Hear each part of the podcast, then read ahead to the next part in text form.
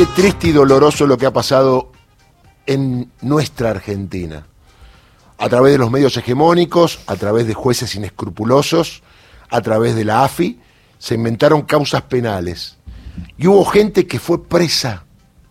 Lo privaron de la libertad, de dejar de ver a su familia, de embargarle sus ingresos. Y lo más grave, escarnearlos mediáticamente, es decir, que todo el mundo diga, uy, mirá cómo es fulano de tal, porque todo se hacía con los medios atrás.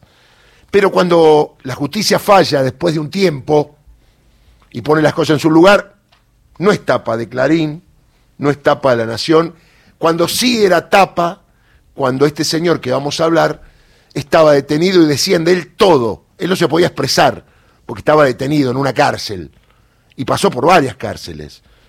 Sin embargo, ahora la justicia determinó que es lo que fue siempre, inocente de los hechos que le inventaron. ¿Está claro? Estoy hablando de Juan Pablo El Pata Medina, ex secretaria de la UOCRA de La Plata. ¿Cómo le va, Juan Pablo Darío Villarruel, aquí en Radio Nacional para todo el país? ¿Cómo anda? Eh, ¿Qué tal? Buen día, eh, Darío, buen día. Buen día. Eh, gracias, eh, bueno, por llamarme, ¿sí? Sí, y además para mí es un acto de justicia llamarlo, porque ¿cómo sufrió usted? No, mire que usted es duro, ¿eh? pero lo escracharon por todos lados. Sí, sí, lamentablemente eh, eh, es lo que sigue pasando. Eh, no solo no solo me pasó a mí, eh, digamos, eh, esta cuestión de los medios, de los de los grandes de los grandes poderes económicos, de, de, muchos periodistas que lamentablemente difaman, acusan sin tener ni, ningún motivo, sino también le está pasando a mucha gente en este momento eh, en el país. Y lamentablemente eh, en democracia en democracia eh, hay muchos que, que entienden que la democracia eh, vale todo vale todo que que, na- que nada eh, que nada se puede impedir en, en decir en realizar en hacer en hacer daño en perjudicar. Y bueno, eh, pero yo creo eh, que si nosotros aprendemos un poquito de lo que significa la democracia, yo creo que la democracia tiene que ser con total disciplina para todo el mundo, ¿no? Estamos Y hablando vaya, Vaya también eh, esto a la justicia, Tal cual. a la justicia eh, que lamentablemente, que lamentablemente hay un 80% de, de, del pueblo de la República Argentina que no cree lamentablemente en la justicia. Tal cual, Y es, eh, es muy peligroso en plena democracia que, que la gente no, no crea en la justicia, ¿no? Es muy peligroso. Juan Pablo, y dígame una cosa, ¿qué piensan que querían hacer con ustedes? ¿Por qué lo perseguían? ¿Le querían quitar el sindicato? Eh, porque esto fue durante el gobierno de María Eugenia Vidal.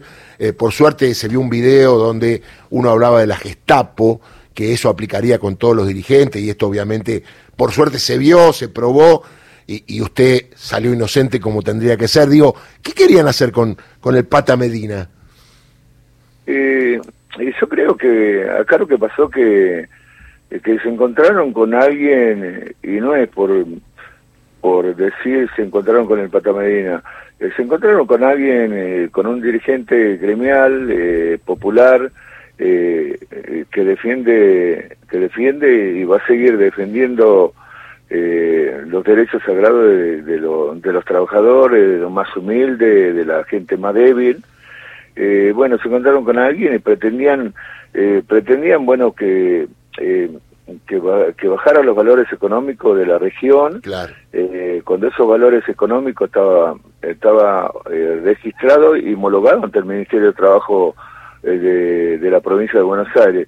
Ellos pretendían que bajara un 50% de esos valores, incluso eh, nadie lo dice eh, y yo pocas eh, veces también lo no lo no no no lo dije no lo expresé públicamente pero aparecieron la gente enviada por Triaca también por, por Sí, el, correcto. por el ministro de las Naciones en, eh, en una reunión que, te- que tenía con el yo que tenía prevista con el con el Ministerio de Trabajo de la provincia de Aires con De el señor. Villegas aparecieron dos dos gente de Triaca un, una señora, una abogada y un abogado, eh, donde me pedían que, bueno, que bajara las condiciones de los valores, que lo había, lo había enviado Triaca y yo, bueno, mi respuesta que fue, eh, concretamente fue, bueno, decía Elena, el compañero Triaca, que eh, estiré mi mano izquierda, recuerdo bien, Díganle al compañero Triaca que para abajo nada, porque hay un registro, un acuerdo homologado registrado en el Ministerio de Trabajo,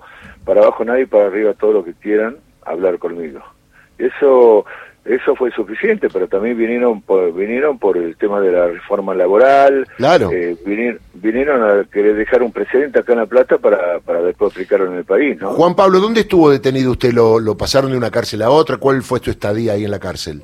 Mira, eh, yo estuve detenido eh, en el penal de Ceiza eh, y después me pasaron a, al, al penal de Marco Paz y bueno, después de Marco Paz estuve tres días, cuatro días en el hospital Posada que me mandaron para hacer un chequeo, un chequeo completo y después me volvieron me volvieron a la, a la cárcel de Seiza, es decir, eh, me tenían entre Seiza y Marco Paz y mm. después volver a, a Ezeiza. ¿Y tiene bronca, tiene dolor, tiene sed de venganza, eh, está tranquilo con su espíritu? ¿Cómo está? Porque una persona que injustamente es detenida, la verdad que puede reaccionar de cualquier manera. El otro día hablaba con el caballo Omar Suárez, que le pasó lo mismo, no quiero mezclar los casos, pero lo tuvieron detenido y también fue absuelto por un tribunal oral. Y también le digo de Pablo Moyano, que teóricamente a él y a Hugo lo querían meter preso en nombre de Mauricio Macri. Digo, qué cosa esto de la gente que estuvo detenida y, digo, ¿cómo sale? no Porque usted obviamente es un tipo que tenía un lugar importante el sindicalismo y lo tiene, y de repente que te metan preso por algo que no existe.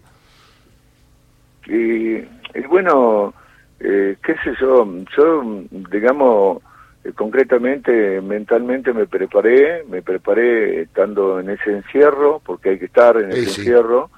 Eh, hay que, por primera vez en mi vida pude, pude escuchar el silencio y algunos se reían cuando decía el pata por primera vez en su vida escuchó el silencio, pero es, eh, es algo terrible escuchar el silencio. Mm. Es una cosa una, cosa terrible. Pero, pero bueno superé todo eso porque mentalmente mentalmente tenía que digamos que concentrarme de, de, tener mi espíritu mi alma fuerte porque acá no no solo al Pata Medina lo llevaron preso sino eh, sino que 10 integrantes de mi familia fueron también detenidos.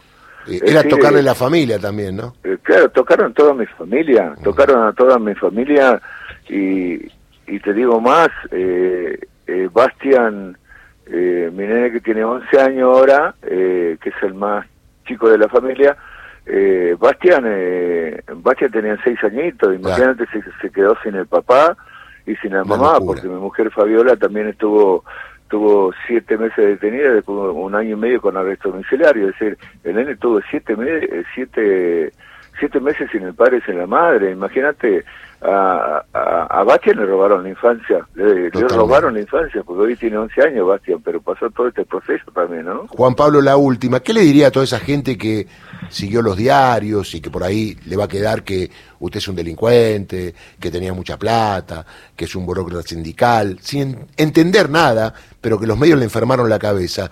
¿Qué le diría a esa gente que por ahí sigue pensando igual porque no se entera lo que pasó? Que la justicia lo absolvió y que además le armaron una causa. ¿Qué le diría a esa gente que por ahí lo está escuchando?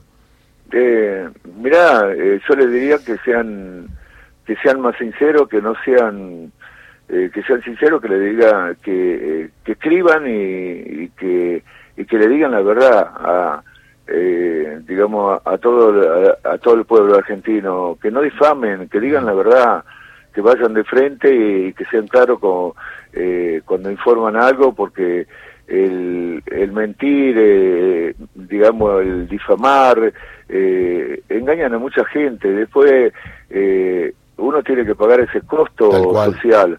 ese costo social como como están pagando mucho eh, no lo olvidemos recientemente a Cristina que le pusieron le pusieron un revólver a, a 20 centímetros su cara y bueno y, y hasta ahora y parece que no hubiera pasado nada no eh, parece que no hubiera pasado nada, pero fue algo grave, algo gravísimo, pues si le hubiera pasado algo a Cristina, mm. eh, quizás estábamos, eh, quizá, no sabemos, ojalá nunca ocurra, pero estábamos, nos íbamos a encontrar en una guerra civil en el país. Totalmente. Es una locura. Juan Pablo. yo le, yo le diría a esa gente, perdóname, yo le diría a esa gente que no sean tan malditos como esa, esa mesa judicial, como esa mesa judicial diabólica una mesa judicial de eh, que, que destruyó a familia entera.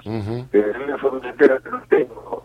Eh, no tengo bronca, no tengo rencor, no, nada, absolutamente nada, porque les tengo que demostrar eh, que Juan Pablo Medina eh, es un hombre, un hombre que nació en la pobreza, que nació en la pobreza, sé, sé el, el sufrimiento que yo tuve en mi infancia y sé que tengo que hacer todo lo imposible para que mis hijos no tengan eh, no tengan el mismo sufrimiento que yo pasé en mi infancia. No es que reniega de mi infancia, al contrario. Está muy bien, está muy bien. Juan Pablo Pata Medina, muchas gracias. ¿eh? Bueno, gracias a ustedes eh, por llamar. Gracias.